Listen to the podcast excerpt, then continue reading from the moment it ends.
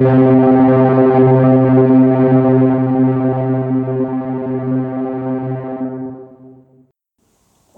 und herzlich willkommen zu einer neuen Folge von Rock Dein Business.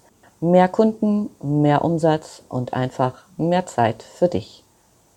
Mein Name ist Andrea Weiß und ich freue mich, dass du wieder an Bord bist. Hast du dir auch schon häufiger den Kopf darüber zerbrochen, wie du ohne großes Budget an neue Kunden kommen kannst? Dann kommt hier die Lösung auf dem Silbertablett für dich serviert. Das Marketing-Tool, das Rock, sind strategische Kooperationen. Vielleicht hast du auch schon mal den Begriff Partnermarketing gehört. Zwei oder mehr Unternehmen tun sich zusammen und bündeln ihre Kräfte. Dabei kommt es nicht auf die Größe des Unternehmens an. Auch bei Gründern oder Freiberuflern bieten sich Allianzen an.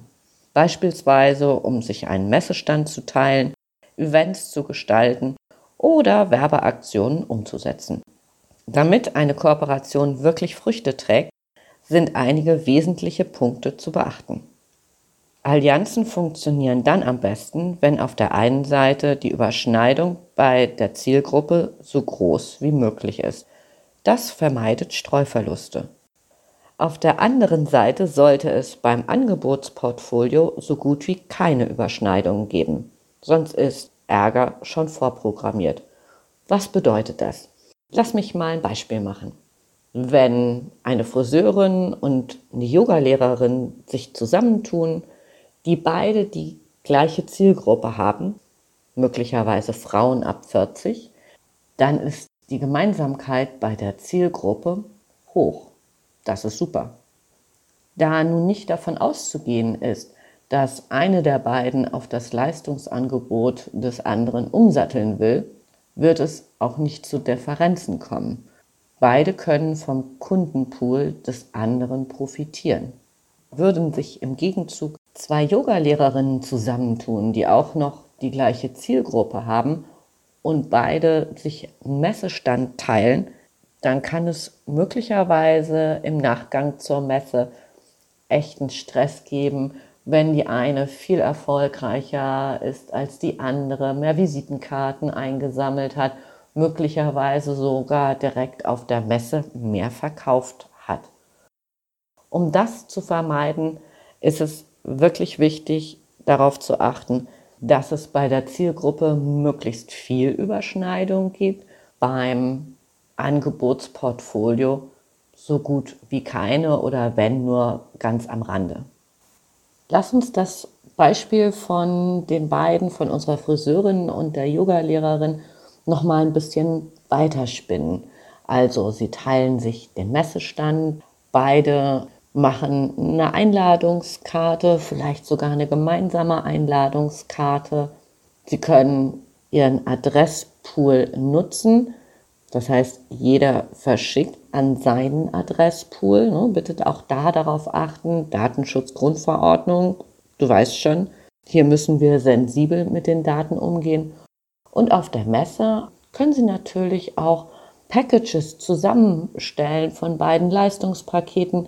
Also Sie haben unendlich viele Möglichkeiten und zudem macht so ein gemeinsamer Messebesuch auch viel mehr Spaß, weil man nicht so einsam und alleine an seinem Stand steht. Lass mich noch mal ein weiteres Beispiel aufmachen. Es ist schon eine Weile her, aber es gehört echt zu meinen Lieblingsbeispielen. Hier in Hamburg gibt es einen italienischen Supermarkt, in den ich wirklich schockverliebt bin. Und dort hatten sie eine Aktion, wenn Einkäufe im Wert von über 100 Euro getätigt wurden, bekam man einen Gutschein für eine Flasche Wein in einem italienischen Restaurant geschenkt. Dieses Beispiel finde ich so brillant, weil hier gleich mehrere Aspekte zusammenkommen. Den Gutschein bekommt nur, wer über 100 Euro einkauft. Es wurde eine Zielgruppe ausgewählt, die über genügend Budget verfügt und die bereit ist, für Lebensmittel und Genuss Geld auszugeben.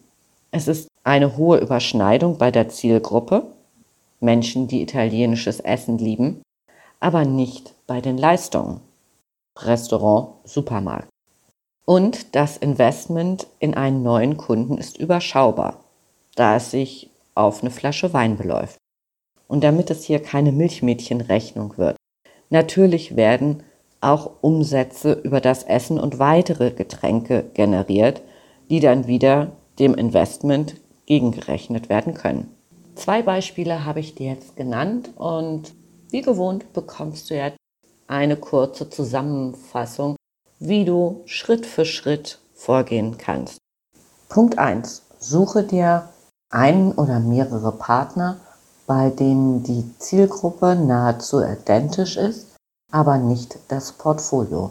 Finden kannst du diese Partner bei einer Online-Recherche, auf der Social Media und natürlich bei Netzwerkveranstaltungen.